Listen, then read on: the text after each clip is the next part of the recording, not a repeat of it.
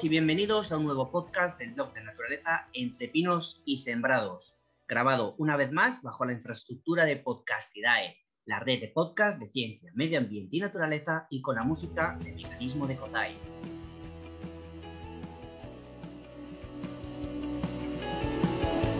En esta ocasión vamos a hablar de un tema que nos debería importar a todos y es el tema de las macrogranjas. Para ello contamos con el equipo de siempre. Josep Melero, biólogo, ¿qué tal Josep? Muy bien, buenas tardes. Xavi González, veterinario en un centro de fauna salvaje. ¿Qué tal Xavi? Buenas tardes, ¿qué tal? Muy bien. Y Jorge Falagán, también biólogo. Jorge, ¿cómo estás? Muy buenas, aquí estamos. Y yo mismo, un servidor, Víctor Quero, naturalista y divulgador de naturaleza. El tema de, de hoy, como digo, es, bueno, un tema un poquito de actualidad, un poquito peliagudo, y que trata sobre la sostenibilidad de las macrogranjas. Intentaremos analizar los diferentes puntos tan criticados que tienen, veremos si son todos ciertos, si no son ciertos, y comenzaremos una vez más con lo que se considera la definición de macrogranjas. Y digo se considera porque realmente el término no figura en ninguna normativa ni posee definición oficial. Es una definición, es un concepto un tanto, bueno, coloquial se podría decir, que vendría a ser una explotación ganadera intensiva con el fin de conseguir la máxima producción de carne en el mínimo, tiempo posible. Suele ir asociada a grandes instalaciones altamente tecnificadas donde se hacinan animales, es decir, los animales están en una alta densidad por superficie. Josep, la definición, ¿tú qué la consideras? ¿Ampliarías, quitarías algo? No, no, es eso, es eso. Prácticamente tener animales hacinadísimos para, conseguir la máxima producción en mínimo tiempo. No hay más. ¿Tú, Xavi? Hombre, todo productor de carne busca producir animales en el mínimo tiempo, porque si no pierde dinero. Entonces, bueno, en macrogranjas y en minigranjas. Pero sí, básicamente por lo demás es un sitio donde hay un número de animales anómalamente alto y muy hacinado, ¿cierto? ¿Y tú, Jorge? ¿Cómo lo ves, la definición? Bueno, yo añadiría una cosa, y es que muchas veces las microgranjas unidas unas a otras se convierten en macrogranjas, que es una de las trampas que se suele hacer a la hora de implantar eh, granjas en algún sitio.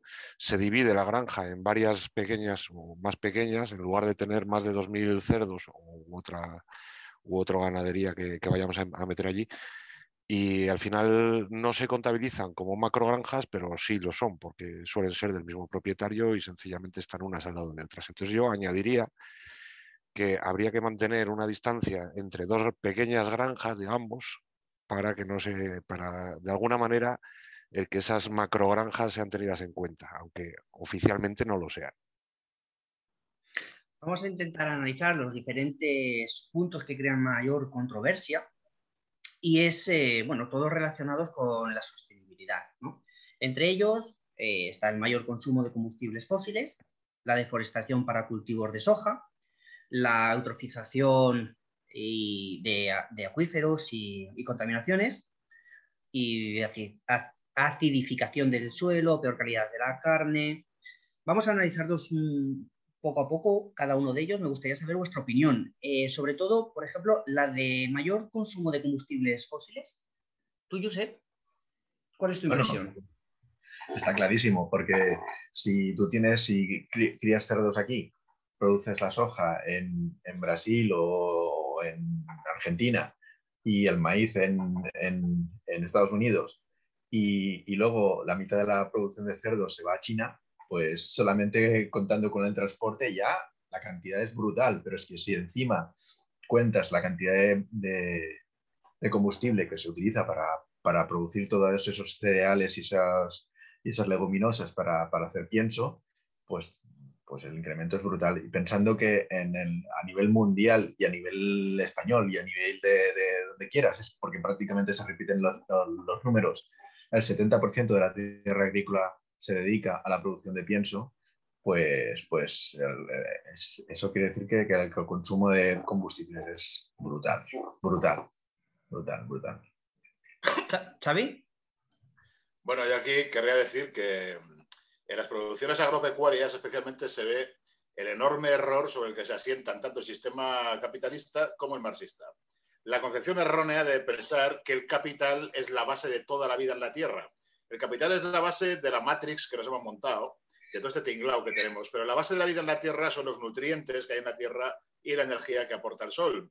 Entonces podemos tener todo el capital del mundo circulando y manteniendo todo este tinglao, pero si fallamos en lo otro, vamos muy mal.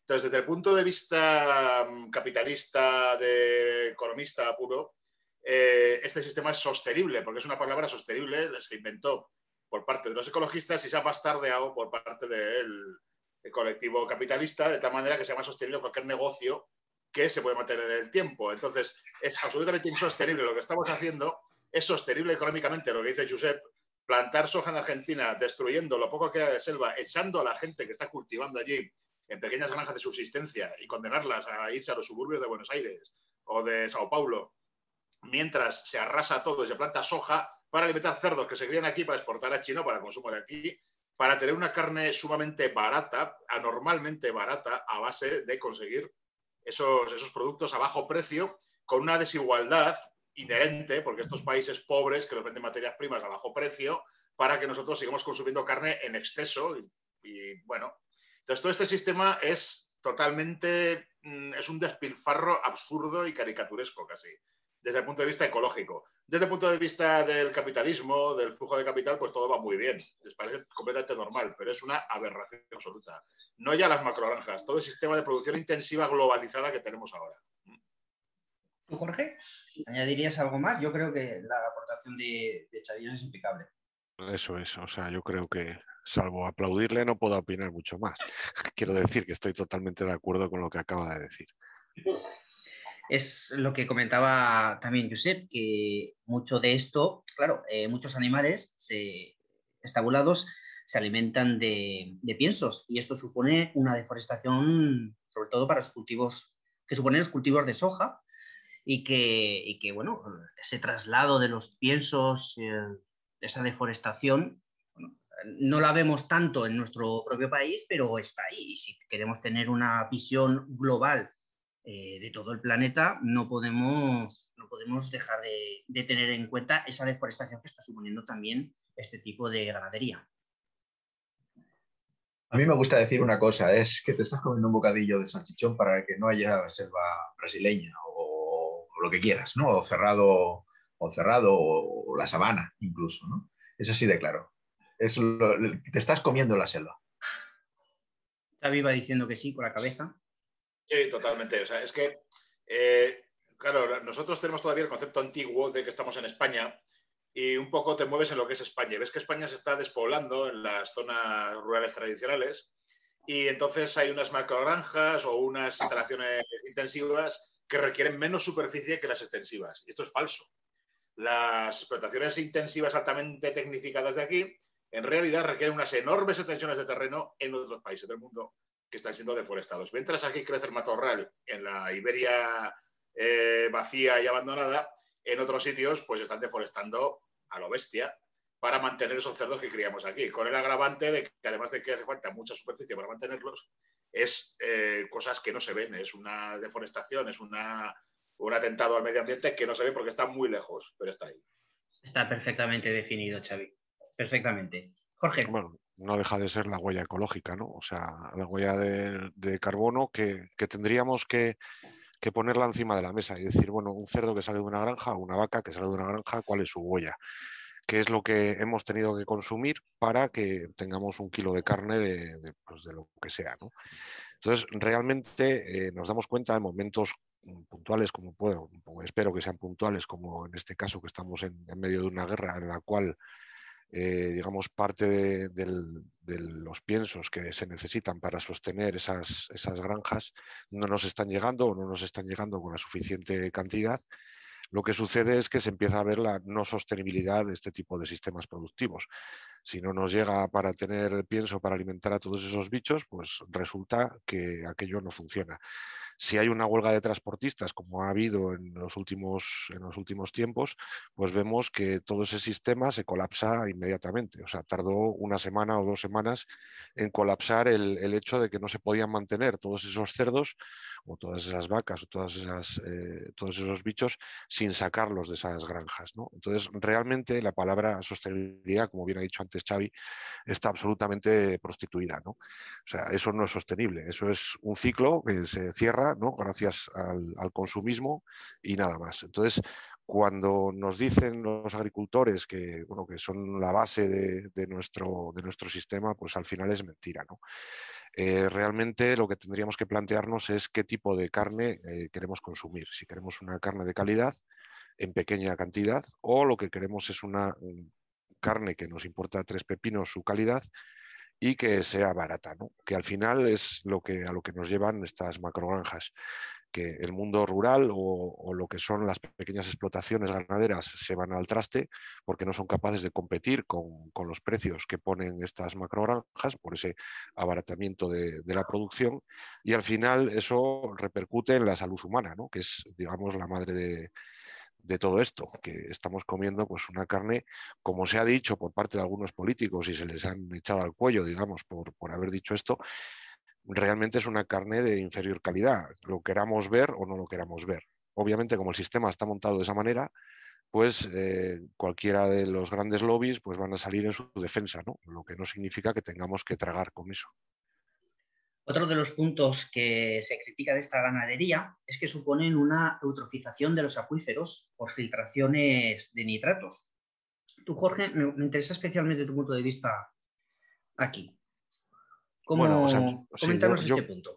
Creo que la, normativa es muy laxa en este sentido. O sea, yo para la implantación de cualquier granja, de momento generaría unas zonas de exclusión en las cuales no estuvieran nunca jamás situadas en cabeceras de, pequeños arroyos, regatos o en aquellos lugares en los que luego pueda haber una, una filtración de los purines. Aunque hay una normativa eh, muy específica y, en algunos casos pues bastante exigente, no se cumple en general. Entonces, ¿qué, es lo que nos está sucediendo? Que se desbordan las balsas de retención de, los purines, se va al, medio acuático y uno de los grandes problemas que tienen estas macrogranjas es esa contaminación difusa, en muchos casos en la cual hay una percolación de esos, de esos mm, purines a, capas freáticas más profundas, lo que conlleva que si nos encontramos pues, con nitratos, por ejemplo, en cantidades de, pues yo que sé, de unos 50 miligramos más o menos litro, el agua es totalmente no y, llega a ser muy perniciosa para la salud humana. Entonces, yo lo primero que haría sería, estas macrogranjas tienen de estar situadas, o sea, de ponerse en algún sitio, que la legislación fuera mucho más tajante en aquellos sitios en los que se pudieran implantar.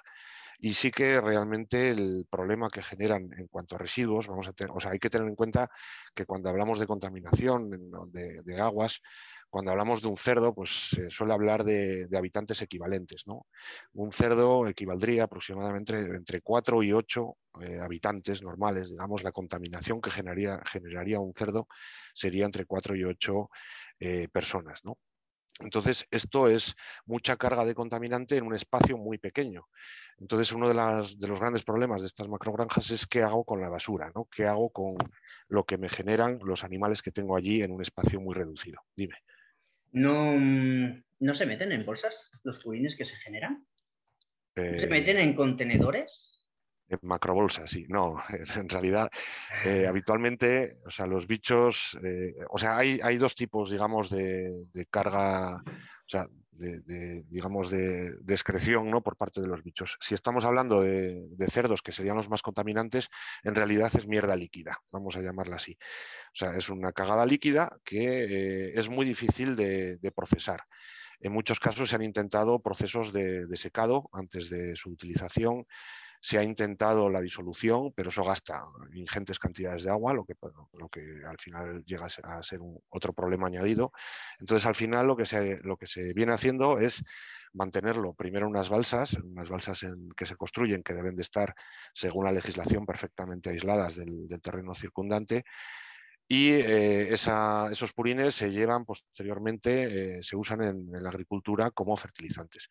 ¿Qué sucede? Que hay determinadas zonas del país en las que hay una alta concentración de, de macrogranjas de cerdos, como pueden ser zonas de, de Salamanca, algunas zonas de Zamora, en las cuales no hay ya donde tirar esos purines. O sea, realmente esos nitratos son buenísimos para la agricultura, pero no puedes estar tirando nitratos continuamente al, campo, porque lo que estás haciendo es totalmente pues, quemar el terreno. sobrecargar esa, esa zona no es capaz de las plantas ni el suelo de absorber esa, alta concentración de, nitratos. Entonces, al final, eso, eh, lo que comentaba antes, eh, lo acaba percolando en el terreno y acabamos contaminando los acuíferos, con lo cual no solo estamos sufriendo eh, problemáticas asociadas a las macrogranjas, como son los olores, como es el tránsito de camiones, como es una serie de, variables que pueden ser perjudiciales para la gente que vive en esa zona donde se implantan las granjas, sino que además nos encontramos con que estamos contaminando para siempre tanto el suelo como el agua eso, a ver qué opinan los demás, porque parece que solo hablo yo. Bueno, yo comentaba, he comentado en este punto el tema de la eutrofización de acuíferos. Josep, para quien no lo sepa, explica qué es la eutrofización y qué supone. Bueno, la eutrofización es un exceso de nutrientes. Es, es, es, muy, muy, muy negativo porque si tienes muchos nutrientes, las plantas, las algas, pues crecen en exceso y, ese exceso de algas se, va al fondo, por ejemplo, en un, lago, por ejemplo, se va al fondo y, se descompone. Descomponerse quiere decir que se la comen las bacterias. Las bacterias consumen oxígeno, entonces el oxígeno se agota. Cuando se agota el oxígeno, pues todos los animales que, respiran oxígeno se mueren a su vez, con lo cual eh, es un proceso que se retroalimenta. Hay más materia orgánica todavía descomponiéndose y entonces al final acaba viendo una sopa verde y que cuando la mueves sale olor desagradable a sulfídrico, a huevos podridos, porque es la acumulación de toda esa materia orgánica en descomposición en condiciones de falta de oxígeno. Y, bueno, lo más grave de todo es lo que, dice lo que ha dicho Jorge, que, que, cuando eso afecta a un acuífero es para siempre. O sea, un acuífero no se puede, casi prácticamente, es prácticamente técnicamente imposible de, de depurar. Y estamos condenando las aguas a perpetuidad y, eso es muy, muy, muy grave. David. Bueno, pues visto lo que ha dicho Jorge de las equivalencias estas de contaminación, Aragón tiene 1.400.000 habitantes y tiene 8 millones de cerdos. Así que tenemos el equivalente en contaminación de entre 32 millones y 64 millones de personas sin tener las personas. Si además añadimos a esto el efecto persistente de la contaminación por purines, tenemos el efecto inquinosa, muy famoso, sabéis que una empresa en Sabiñánigo que fabricaba lindano, un insecticida, del que se aprovecha el 20% y el 80% se tira porque no sirve. Contaminaron el territorio para dentro de siglos y ahora tenemos esto de los cerdos que nos va a dejar lo mismo. aquí siempre los apañamos en esta región para tener negocios que generan algunos puestos de trabajo a corto plazo y nos dejan completamente hipotecados para el futuro a plazo de siglos. ¿no? Somos especialistas en esto esto tiene un nombre en economía, se llama deseconomías externas. Es una economía que en el momento te da cierto puesto de trabajo, cierto auge económico y después te va a costar siglos salir de ahí. Esto es lo que tenemos en Aragón, así estamos y tenemos la densidad de cerdos más grande por habitante de Europa. Hablábamos de la contaminación de los acuíferos, del agua, pero también supone acidificación del, suelo. Es decir, que lo mires por donde lo mires, eh, salpica. También son responsables de un alto porcentaje de gas metano y óxido nitroso, que son gases que generan efecto invernadero. En tercer lugar, solo por detrás de los sectores de industria y, eh, de, industria en primer lugar, perdón, y transporte en segundo. Ojo, cuidado, ¿eh? Genera muchos gases. Además, es curioso porque el vacuno industrial, que es el principal de todos, de, mm, de todas ganaderías, el vacuno industrial es el que está exento de declarar sus emisiones de metano. Esto se necesita un, control. Se necesita primero concienciar a la gente de lo que supone el, efecto invernadero, porque yo creo que mucha gente que lo conoce de oídas, pero no conoce exactamente lo que es ni sus consecuencias y, se necesita regularlo de alguna forma, tener un control de, todo aquello que lo genere. Y me sorprende tanto que las vacas que generan tantísimo metano no se controle de ninguna forma, no esté regulado? Jorge. Bueno, es que realmente es muy complejo eso que estás diciendo, que le ponemos un tapón en el culo a las vacas. O sea, realmente en su momento, con, cuando apareció los gases de efecto invernadero y los CFCs y demás, pues sí que se puede implementar un sistema en el cual no rellenemos un frigorífico de determinado compuesto y ahí podemos actuar. En, en, lo que es el proceso de una vaca o de un cerdo que está comiendo, que está cagando y que está soltando gases, hay que tener en cuenta que una persona pues, expulsa a lo largo del día entre 5 y 8 litros de, gases de su organismo. Eso una persona. Entonces pensad en una vaca o en un cerdo con los kilos que tiene lo que puede salir de ahí. Entonces, realmente no es una cuestión de controlar los pedos de las vacas, sino que es una cuestión de, irnos a un sistema en el que no tengamos estos volúmenes de animales tan enormes, sino que cambiemos nuestra alimentación. Al fin y al cabo somos unos, unos chimpancés un poco más evolucionados y no nuestra dentición no está con unos colmillacos de dientes de sable ni mucho menos, o sea, no somos unos carnívoros estrictos, sino que deberíamos de irnos a otro tipo de alimentación a nivel mundial. Sí que existe esa alimentación a nivel mundial, si nos vamos a otros, otros continentes, a Asia, por ejemplo, su alimentación no está basada en la, carne, es fundamentalmente en los países más desarrollados donde hacemos una ingesta de carne muchísimo más elevada de la que realmente necesitamos. Entonces, ¿dónde podemos atacar? Pues ahí no, no podemos atacar en poner tapones a los culos de las vacas. A ver, yo no sé cómo se, controla en, los cerdos, pero los cerdos sí que, por, lo que me he documentado, sí que están obligados a informar de, la cantidad de gases que, producen. Desconozco ¿eh? el procedimiento, sé cómo lo hacen. Sí, o sea, ha habido intentos, de, y, lo, y lo hacen ¿eh? en algunos casos, de generar unas especies de campanas receptoras de esos gases y hacer una cogeneración con esos gases y demás. ¿eh? O sea, se está intentando no perder esa energía que está ahí, está disponible, pero es complicado de hacer. Realmente no es un proceso sencillo para nada y me imagino que mm, si no se, digamos, se implementa, que se está haciendo también, ¿eh? el, poner un sobrecoste a aquellos productores en los cuales se están generando esa cantidad ingente de gases que, sean, que, paguen por esa contaminación eh, atmosférica, ¿no? pero se está haciendo de una manera muy laxa. ¿Por qué? Pues porque la sociedad en este momento, tal y como está montada, necesita de, esa, de esas ingentes cantidades de carne. Xavi, ¿qué puedes decir tú? Pues estoy muy de acuerdo con esto que ha dicho Jorge sobre la cantidad de, carne que se come. y como históricamente, e incluso en el mundo actual, en otras culturas, ¿no? Cómo esto cambia en Europa, en nuestra Europa, la carne era el alimento de las élites. Las élites eran las que consumían carne, las élites tenían las que tenían gota, la gota, un exceso de ácido úrico debido al consumo exagerado de carne, era la enfermedad de los reyes y los nobles. La gente del común comía carne, mataba a un gorrino que criaban al año y estaban comiendo la carne del gorrino durante todo el año administrándola. No se mataba, no se comía pollo, porque las gallinas eran valiosísimas y si acaso porque ponían huevos que es una fuente de proteína altamente eh, nutricional y biológica y muy aprovechable. Y si acaso se mataban los, los que iban a ser gallos, ¿no?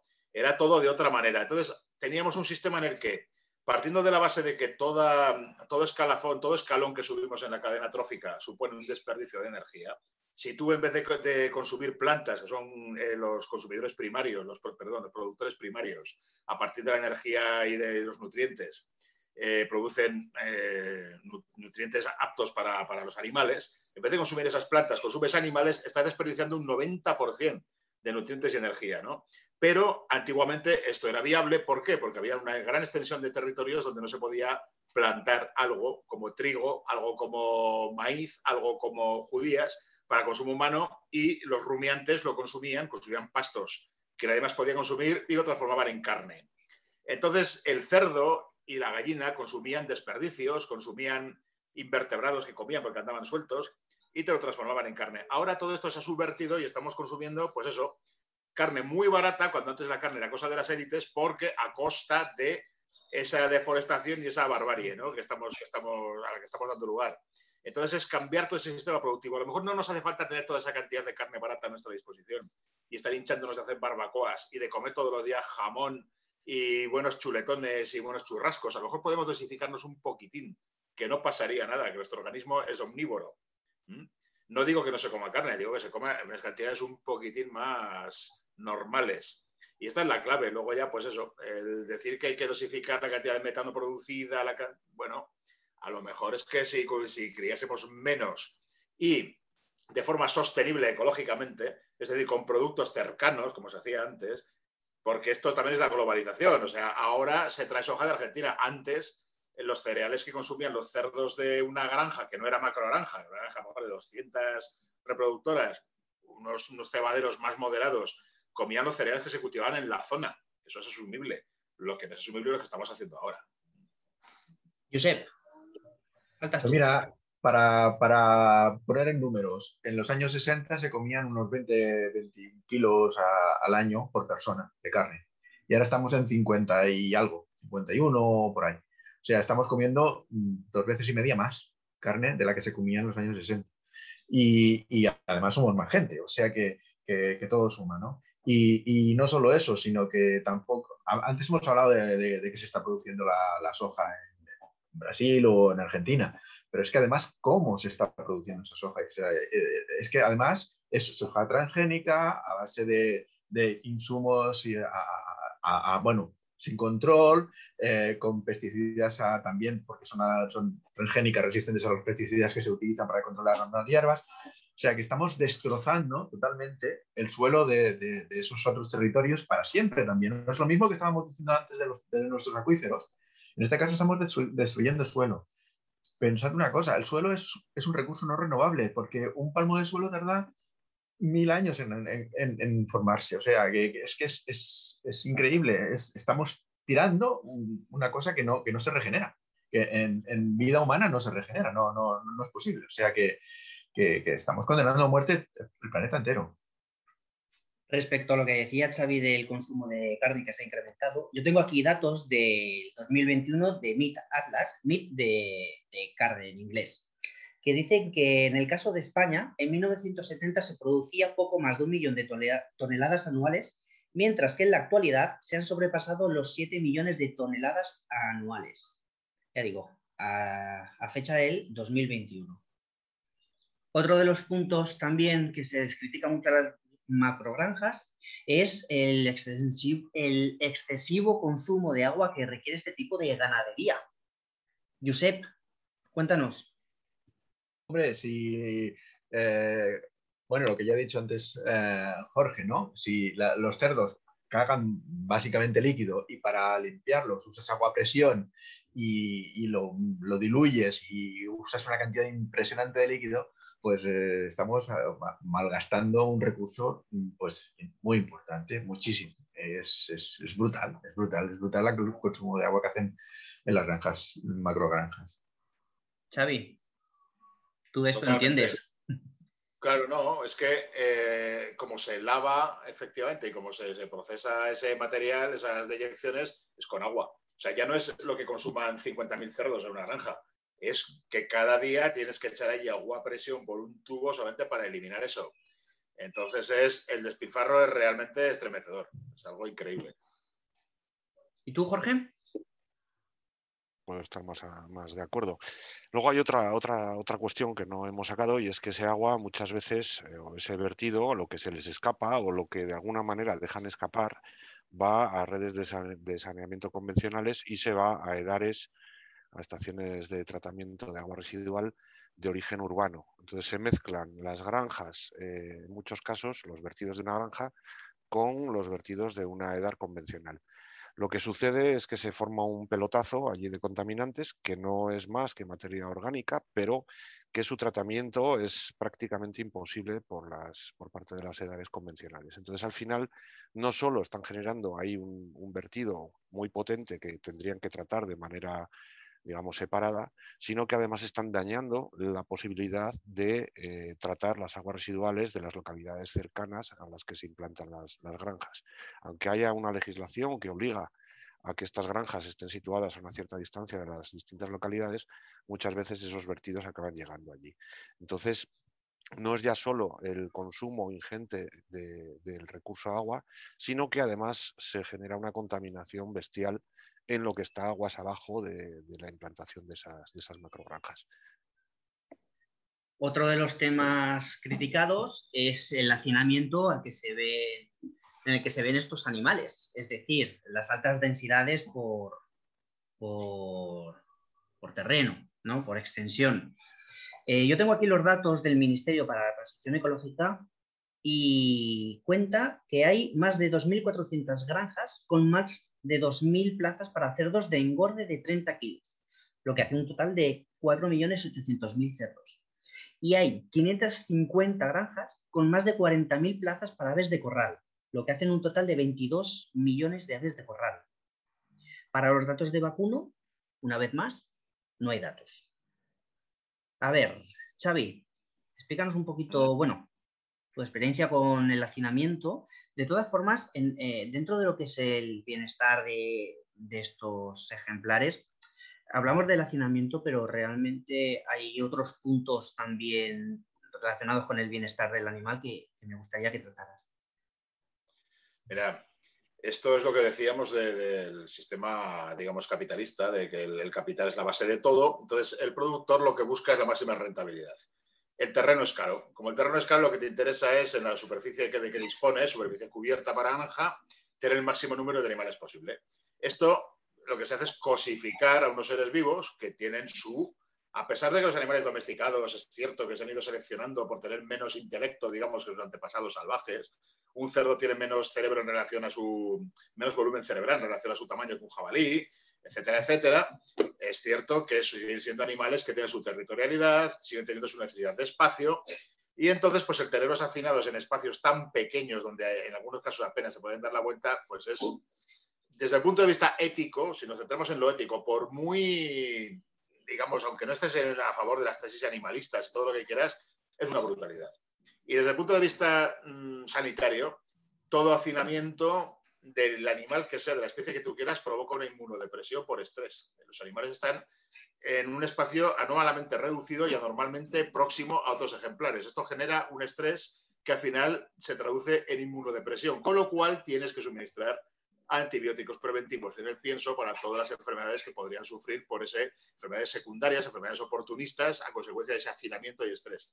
¿Qué ocurre? Que lo que decía Jorge de todos esos vertidos, esos vertidos llevan bacterias que las bacterias de las heces de esos cerdos, de esos pollos, han estado sometidas ya, ya han sufrido los efectos de antibióticos, con lo cual son resistentes. Yo he estado en congresos de depuración de aguas, de expertos de depuración de aguas, que decían que lo que nos salva a la humanidad ahora mismo en estas latitudes de la extinción por bacterias resistentes a antibióticos es que los gérmenes patógenos habitualmente no se reproducen eh, de forma espontánea en, eh, en residuos, se reproducen en huéspedes, por definición. Si ahora mismo algún bacilo o algún, cualquier tipo de bacteria pudiera reproducirse, además del interior del organismo de uno de estos animales, en el medio natural, digamos, en las heces, en esas depuradoras, intercambiarían material genético y tendríamos luego bacterias patógenas resistentes a todo tipo de antibióticos conocidos que ya las tenemos en los hospitales, que ya hay algunas. Y esto podría ser la hecatombe absoluta. Entonces, esto es una bomba de relojería a la que estamos sometidos con los vertidos, con el hacinamiento. O sea, todo se relaciona, todo hay no solamente es cuestión de que, estos animales estén en condiciones realmente lamentables, es que todo eso puede traer unas consecuencias muy graves para nosotros. Luego, aparte, está el tema que, eso que te decía de los diferentes puntos del bienestar animal, es eh, quitarle los colmillos, limarles el pico, el transporte, todas estas cosas que, no solamente como están allí en la granja, sino que, que hay otros aspectos que no se acaban de ver y están ahí también. Mira, eh, tú ves las gallinas, las gallinas en jaula, ver una granja de gallinas de, ponedoras, de las que se pegan todavía en una jaula, en una nave que está en una luz roja continua 24 horas, para que no se estresen, que yo me acuerdo de unas prácticas que hicimos de la facultad, fuimos a ver unas granjas muy grandes de gallinas ponedoras, y a uno de mis compañeros se le ocurrió hacer una foto con flash. Se oyó un cacareo de inmediato absoluto por toda la nave y vino corriendo el propietario y dijo, me habéis matado por lo menos 200 porque cualquier estrés, incluso el flash de una fotografía, en esas gallinas que van toda su vida con luz roja 24 horas poniendo huevos sin parar, ocasiona eso, muerte súbita, porque otra cosa es todas estas razas de gallinas ponedoras pesadas o de pollos de engorde o de cerdos de engorde siguen teniendo el mismo corazón que tenían, el mismo volumen de corazón que tenían sus antepasados salvajes. El antepasado salvaje de la gallina ponedora Rhode Island que pesa 5 kilos era el gallo banquiva que pesa un kilo. ese aumento de, músculo no se ha traducido en un aumento de corazón, con lo cual el corazón no da abasto a bombear a todo el organismo y cualquier pequeño susto basta para matarlas de un ataque al corazón. Esto es increíble. Entonces tienes un montón de gallinas ponedoras en unas jaulas reducidísimas donde puedes tener tres o cuatro gallinas poniendo huevos todo el día con luz roja y con el pico recortado con un cauterio ¿eh? para que no vuelva a crecer, porque si no pica pueden picar los huevos. Entonces se coge y se corta el pico eh, al bies con un artefacto que, bueno, pues que, es un cauterizante, ¿no? Así, a lo bestia, para que nunca más van a tener un pico afilado que pueda romper los huevos. Entonces son unas condiciones que por mucho yo me he criado en un pueblo, yo he vivido toda mi infancia en un pueblo, he tenido gallinas en casa, he tenido conejos, he matado conejos, he matado pollos para comer, y yo veo eso y la verdad es que me resulta muy difícil de asimilar, lo siento, pero no soy animalista para nada, estoy muy en contra de muchas tesis animalistas, pero estas cosas, la verdad, que hacen pensar mucho y repugnan profundamente al que lo ve. Esto es así, esto no se puede evitar. Somos seres éticos al final. Yo sé. Bueno, yo antes habías hablado un poquito de los antibióticos, me gustaría incidir un poquito más en el tema porque resulta que la investigación en antibióticos, desgraciadamente, se está bastante abandonada, ya no se está investigando mucho en antibióticos. Tenemos una, una, una serie importante de antibióticos que pueden combatir casi todas las enfermedades que conocemos y no se está invirtiendo, se está invirtiendo en otras cosas. Y entonces, ¿qué pasa? Pues que el número de antibióticos que conocemos, las, sustancias puras que sirven para controlar bacterias, son muy limitadas. Y las estamos malbaratando y creando bacterias resistentes. Es un problema muy grave porque cuando, cuando surge una, una, infección que no podamos controlar, vamos a tener otra vez peste bubónica, o sea, así, así de fácil y, no vamos a poderla parar. O sea, es, es, que estamos jugando con fuego, con fuego, pero de verdad. Y, bueno, es, es, es, increíble. Y bueno, lo que estabais diciendo del hacinamiento y lo que ha comentado Xavi muy de pasada, el hecho de que se tenga que tratar a los animales preventivamente es, brutal. O sea, estamos usando medicamentos para que no enfermen antes de que estén enfermos. O sea, eso es una cosa ya, y son antibióticos. Y que tú al comer, y tú al comerte esos animales estás absorbiendo esa medicación. Que eso supone que después, cuando tú enfermes, hayas creado eh, cierta. No me saldrá ahora la palabra. Resistencia las Cierta resistencia, gracias, Josep. Cierta, eh, que es ahí donde viene el, problema de esa, de esa, medicación sistemática preventiva y que, y que, pasa mucho también con, estamos hablando de las granjas, pero las piscifactorías es igual cuando tú comes un salmón de piscifactoría, eh, el salmón que está enfermo no, no lo curas de manera individualizada, sino que ahí sueltas el pienso con el medicamento y se lo comen todos los individuos, estén sanos o, estén enfermos, pero si están sanos también van a ingerir ese medicamento, por, lo que hablo, bueno, por la posibilidad de individualizar ese tratamiento y el absorber de un animal sano esa medicación que, estás comiendo tú, pues luego creas una resistencia. Sí, no hablemos de piscifactorías porque eso ya es otra historia, ¿eh? Porque es otra tertulia. la, carne se hace algo de curación, en la piscifactoría ya, olvídate. Es, otra tertulia. Sí, sí, sí. Jorge. Bueno. es otra tertulia, pero también es cierto que, que en el planeta agua en el que estamos, que en lugar de llamarse el planeta Tierra debería ser el planeta Agua, porque tenemos una ingente cantidad de agua, lo que son las piscifactorías, lo que son estas granjas marinas, todavía está muy por explotar. O sea, realmente ahí sí que vamos un paso por detrás de lo que, de lo que podríamos ir. Pero bueno, a mí hay una cosa que me, chirría y que creo que toda persona que, que, se coma un filete debería de ver alguna vez en su vida es una granja de estas, lo que estaba comentando antes Xavi. Todo el mundo debería de pasar por allí y ver las condiciones en las que están las vacas, los cerdos, las aves y darse cuenta de que cuando tenemos un bicho metido en un sitio en el cual tiene un hierro, una madre de cerdo, para que no pise a los lechones, que tenemos que está tumbada de por vida con unos hierros que la aprisionan contra el suelo, que tiene unas uñas que son bestiales, que le crecen sin parar y que no desgasta porque no las utiliza, eh, ver esa imagen cuando ves 2.000 cerdos en esa, en esa posición eh, recuerda un poco a las películas de terror, estas que estamos acostumbrados, en las que ves un tío ahí colgando, en el que le meten unos tubos por la nariz y, y que le están sacando la sangre. Entonces, eso que parece ciencia ficción, bueno, y lo es, ¿no? En las películas, eso debería de verlo todo el mundo en una, en una granja para hacerle pensar, sobre todo para, para, que todos fuéramos conscientes de lo que es esta, esta problemática.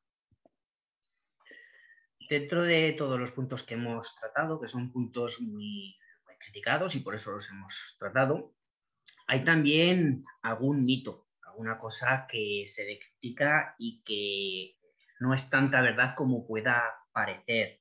Entre otras, por ejemplo, que el consumo de, de carne de este tipo de ganadería, de la ganadería intensiva, es una carne mucho más grasa porque son animales que al estar hacinados no hacen deporte y no queman esa grasa y tal.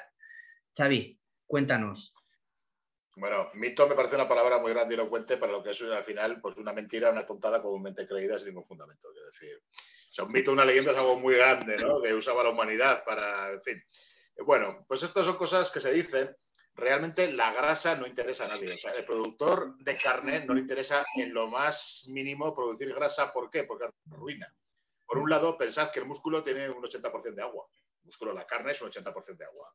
Entonces, cuesta mucho menos producir carne que producir grasa que no tiene agua en absoluto y que es todo lo que tú pones. Ahora mismo hay una cosa que es el índice de conversión, que supone, o sea, que es, se define como la cantidad de pienso que le tienes que dar a un ternero, como es por ejemplo, para que ponga un kilo de carne. Más o menos ahora está en 4 a 1, es muy aceptable, ¿no? 4 kilos de pienso de alta calidad por un kilo de carne que pone el ternero. Son animales jóvenes que son seleccionados para que alcancen el peso comercial cuando todavía son jóvenes. Es decir, cuando han empezado a acumular grasa, el animal está formando músculo hasta que llega un momento en el que tiene un crecimiento que ya se aproxima al adulto y ahí empieza ya a acumular grasa con lo que le sobra. Entonces lo que se busca es que los animales no acumulen grasa porque es contraproducente, porque es antieconómico, y acumulen carne hasta alcanzar el peso comercial. Porque además hay otra cosa. Luego tú vas con un animal, por eso se seleccionan razas de gran tamaño, de gran desarrollo cárnico. Porque tú ahora vas con un animal que resulta que es de raza más pequeña y para alcanzar el peso comercial eh, necesita más días, entonces empieza a acumular grasa y encima, como en el momento actual en el que todo el mundo está harto de todo, la grasa está muy depreciada, nadie quiere comer carne grasa, pues encima esa canal vale menos, esa carne vale menos. O sea, ningún productor ahora mismo quiere que sus animales tengan grasa. Eh, y no y por el hecho de estar quietos, de no tener ejercicio, no acumulan más grasa porque son los animales de abasto, los animales que se ceban para carne, son animales muy jóvenes que todavía no acumulan grasa. Otro de los puntos también que es mito o directamente mentira es de las vacas fistuladas. Son unas vacas que tienen un agujero en el estómago llamada ventana ruminal y que se supone que es para controlar la digestión. Eh, hace poco, bueno, hace un poco, hace un tiempo salió esta noticia con estas imágenes de, de una vaca que tiene como un ojo de buey en el estómago, donde, el ganadero o el veterinario, pues, eso, controlaba la, digestión. ¿Esto pasa realmente en este tipo de ganadería o corresponde a otra cosa? Cuéntanos, Xavi. A ver, yo cuando entré a veterinaria siempre te enseñaban eso, tenías ahí unas ovejas a las que les había practicado esta operación en la que sustituía una parte de la pared del rumen y de la pared abdominal por una especie de tapón de garrafa y implantado. ¿no? Esto existe, claro que existe, pero no en ganadería. Nadie tiene una granja, no hay ninguna granja con vacas fistulizadas ni con ovejas fistulizadas. Esto se hace en facultades, en universidades, en institutos de investigación tecnológica, de transferencia alimentaria, para controlar eh, cómo digieren los animales, cómo estos rumiantes digieren diferentes tipos de piensos, cómo cambia su flora bacteriana que tienen todos los rumiantes en el rumen para, procesar el alimento, para luego aplicarlo a la zootecnia. Pero esto se hace bueno, pues de forma muy minoritaria y en estaciones de investigación. No están en las granjas donde se produce carne y mucho menos se llevan a las ferias ganaderas, como he leído en algún foro animalista por ahí, y donde se invita, según ellos, en la feria ganadera se llevan vacas de estas invitando a la gente a que meta la mano y les toque el intestino. Vamos a ver, eh, a ver, esto da acceso a la luz del rumen. No puedes tocar el intestino de una vaca fistulizada porque a lo que da acceso a la luz del rumen. Y de ahí no hay paso al intestino, ¿vale? Pero esto no se lleva a las ferias ganaderas ni se tiene por ahí. Son vacas que están sometidas. Es mucho menos costoso, tanto para la vaca como para el humano que lo investiga, realizar esta operación una vez y tenerlas ahí, que no están metiéndole continuamente sondas a través de la boca para ver cómo está la flora bacteriana, para ver cómo digiere. Entonces, bueno, pues con todo lo raro que nos pueda parecer y lo feo que queda, realmente es una experimentación como se hace en muchos otros ámbitos de la vida y que, bueno, pues ahí está. Pero ni es mayoritario, ni está en las granjas de producción, ni se lleva a las ferias. Otro de los puntos que se comentan es el tema de los pollos hormonados. ¿Es, correcto? ¿No es correcto? Cuéntanos. Esto es tremendo porque esta falacia que se lleva arrastrando desde hace como 30 años, esto ya salió hace muchos años en prensa amarilla, lo de los pollos hormonados. O sea, yo todavía he oído, todavía he oído, y no hace mucho, a médicos, médicos humanos, diciendo a padres que no le den a su niño o niña pollo y si lo hacen que quiten la grasa porque puede dar lugar a hormonas que pueden afectar a su desarrollo. Vamos a ver, un pollo nunca se va a hormonar, garantizadísimo, no por nada, ¿eh? sino simplemente porque sería lo más antieconómico que te puedes imaginar. O sea, te sale, te sale rentable hormonar a un ternero de 400 kilos canal con una carne de, altísimo valor en el mercado, te sale barato meterle una, sale rentable meterle una hormona que Xavi, te perdemos. Que desarrollen más músculo de forma fraudulenta. Es una carne barata, el margen de beneficio. Ay, perdón. ¿Sí? ¿Sí? ¿Me seguís? Sí, ahora, ahora te vemos. Ha habido, se ha cortado durante un momento. Vale. Pues eh, el pollo es una carne muy barata y además cada pollo pesa como dos kilos. El margen de beneficio por animal es ridículo. Entonces, pagar las hormonas tienen una cosa, son carísimas. Entonces, pagar la hormona, que es carísima, y a una mano de obra que coja cada pollo y le mete una hormona, esto sería para cerrar la granja y irte a otro sitio a vivir. Es imposible. Jamás un pollo va a estar hormonado, porque es lo más antirrentable del mundo. Los pollos son grandes y crecen muy rápido porque se han seleccionado estirpes padres y estirpes madres que luego se cruzan para generar el vigor híbrido, con lo cual tienes unos animales que engordan muy rápido, pero no están hormonados en absoluto. Nunca pueden ser hormonados porque sería antirrentable. Jorge y Josep, eh, ¿vosotros qué opináis al respecto? Jorge. Jorge. Poco, perdón, poco que decir. O sea, lo, que diga el veterinario. Xavi es el que sabe de esto. Yo ahí no, puedo opinar. Don Xavi. Josep. O sea, yo soy de la opinión de que cada uno sabe de lo que sabe y, ante, y ante las palabras de alguien que sabe, ¿qué va a decir alguien que no sabe?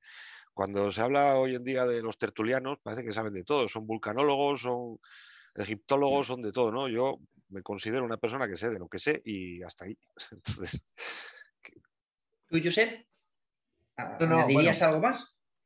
Por aportar algo, eh, una de las soluciones que dicen para reducir un poco las emisiones de, metano de, los rumiantes es incorporar eh, en su alimentación algas, que parece ser que reduce bastante la producción de metano. De todas maneras, eh, la solución no es esa, la solución ya la hemos dicho unas cuantas veces, es comer menos carne, no hay más. Sí, yo quería, para cerrar, quería tratar un último tema y es el, usuario que nos esté escuchando y que, bueno, quizá se le haya removido un poco la conciencia y se haya planteado el, hacer un consumo más sostenible. Con respecto a la carne que consume, ¿qué, puede hacer el consumidor? ¿Cómo puede saber si la carne proviene de una macrogranja o no? Josep. A ver, eh, en el etiquetado solamente te pondrá el país, no te pondrá otra cosa. Pero tú puedes investigar un poco más. Eh, y si tú quieres consumir carne ecológica, puedes conseguirlo, eso no es difícil. Y, y además, si, si eres más exigente todavía, puedes conseguir carne de pasto de animales que no me, nada más pastan, que no, que no comen pienso. Eh, es simplemente ponerse a investigar un poquito y, eso lo encuentras. Eso no, no es difícil de encontrar. O sea, tú puedes llegar, a, decidir qué comes. Sí, pero otra cosa, tú ya tienes que investigar. Es decir, la única obligación por ley es comunicar el país de origen de la carne, pero la normativa no habla ni de regiones, ni de granjas, ni de estilo de crianza de los animales, salvo con los huevos y las gallinas, que luego lo, comentaré. Sí, sí, no te lo vas a encontrar en una gran superficie, eso está claro. ¿Por qué no? No, porque no pero, pero tú puedes elegir qué, comes. Y yo siempre digo una cosa, a ver, eh, no tienes ningún problema para gastarte dinero en un móvil o en un coche y, no, y en cambio te lo piensas para gastarte en cuidar tu cuerpo, que no vas a tener otro. Y es el único que vas a tener durante toda tu puñetera vida. O sea, que, más vale cuidar nuestro cuerpo que gastarse dinero en un móvil o en un coche.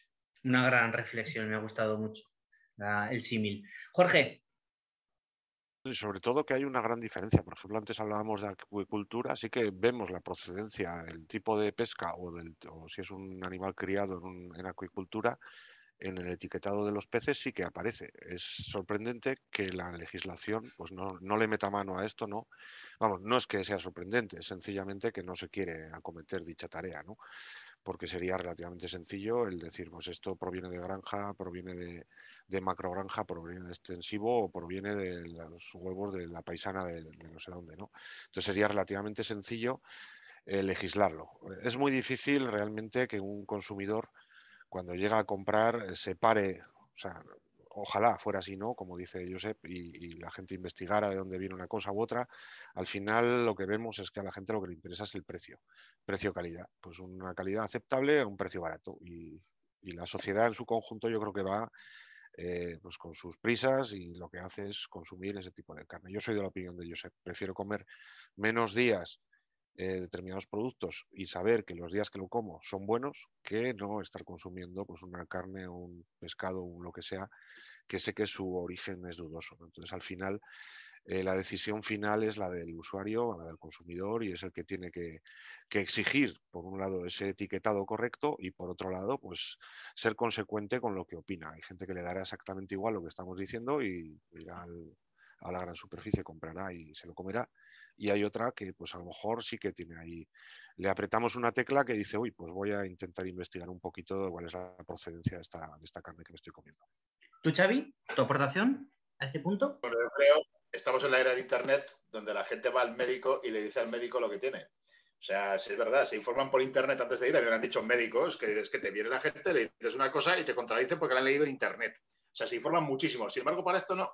Para esto llegan y se guían por el etiquetado, cuando es muy fácil, efectivamente, saber, bueno, tú estás comprando cordero en el país de Gales y puedes buscar las diferencias frente al ternasco de Aragón. Te lo buscas en internet y miras a ver cuál es el que mejor te parece. Y a lo mejor es mejor comer menos ternasco y que sea de Aragón, criado de unas formas naturales, a no comer todos los días el cordero del país de Gales. Y esto es tan simple como es habituarnos efectivamente a comer menos carne, que no hace falta tanta, y hacerlo de más calidad. Para para el tema de los huevos sí que hay una regulación. Para quien no lo sepa, tú puedes saber el tipo de producción que ha tenido esa, gallina y, viene en la numeración que viene marcada en, los huevos y en las cajas de los huevos. El primer dígito, empezando por la izquierda, es el número que da la información sobre la forma de cría del, del animal. El 0 significa producción ecológica, el 1 significa que es procedente de gallinas camperas el 2 significa que son gallinas criadas en el suelo y el 3 criadas en jaula. Es decir, que si queréis consumir huevos de gallinas enjauladas o, de gallinas camperas, vosotros ahí sí que hay una, bueno, ahí sí que mm, se puede averiguar fácilmente de dónde proviene. Chicos, vamos a ir despidiendo la tertulia de hoy. No sé si alguno de vosotros quiere hacer, analizar un último punto. Josep yo quería decir una cosa muy rápida. Eh, tendríamos que internalizar costos, es decir, todo lo que, lo que eh, cuesta producir de esta manera, que se revertiera en el precio de la carne y entonces seguro que no consumiríamos tanta porque la carne no valdría lo que vale. No es normal que vayas y compres un, paquete de, jamón, de York por un euro y en cambio te cueste mucho más caro comer arroz o comer, eh, yo qué sé, judías, ¿no? Jorge. ¿Algún último aporte? Bueno, básicamente que aquellas, sobre todo esto hay que intentar cortarlo por algún lado. Entonces hay muchos, muchas zonas del medio rural en las cuales ahora mismo llegan con una oferta de una macrogranja, le van a dar X dinero al pueblo, van a generar puestos de trabajo. Entonces yo intentaría cortarlo de raíz. O sea, cualquiera de estas granjas lo que va a generar es, ya lo hemos hablado, grandes cantidades de, de purines o de desechos en general, grandes cantidades de agua que se van a consumir, olores, un poco de todo. Entonces, yo lo primero que diría es no queremos macrogranjas cerca de nosotros. Eso, de alguna manera, cortaría o trataría de, impedir que se establezcan más granjas de esta, de esta tipología. Xavi, una última aportación. esto último es totalmente cierto y las macrogranjas lo que crean es una mano de obra ficticia que viene de fuera Aquí en Aragón tenemos muchos pueblos pequeños donde se han puesto macrogranjas, se lucra el que las pone, pero los trabajadores, esa supuesta mano de obra son microbuses que van recogiendo gente de otros pueblos más grandes y lo van distribuyendo por granjas automatizadas y cuando acaba la jornada se los llevan. Ni crea puestos de trabajo en el pueblo, ni crea eh, niños en la escuela en el pueblo, ni crea nada de nada. Y luego, bueno, pues yo abogaría por el consumo responsable. Tendríamos que interiorizar efectivamente que a lo mejor vale la pena pagar un poco más o incluso bastante más por la carne, por los huevos, por la leche que consumimos y no consumir esto que nos están vendiendo, que son cosas absolutamente despilfarradoras con respecto al planeta. Muy bien, chicos, pues muchas gracias por, vuestras opiniones al tema de hoy. Eh, creo que ha quedado una charla muy, muy chula y que a la gente le, gustará. Hasta la próxima, nos vemos en la siguiente tertulia. Muy bien. Hasta luego. Hasta luego.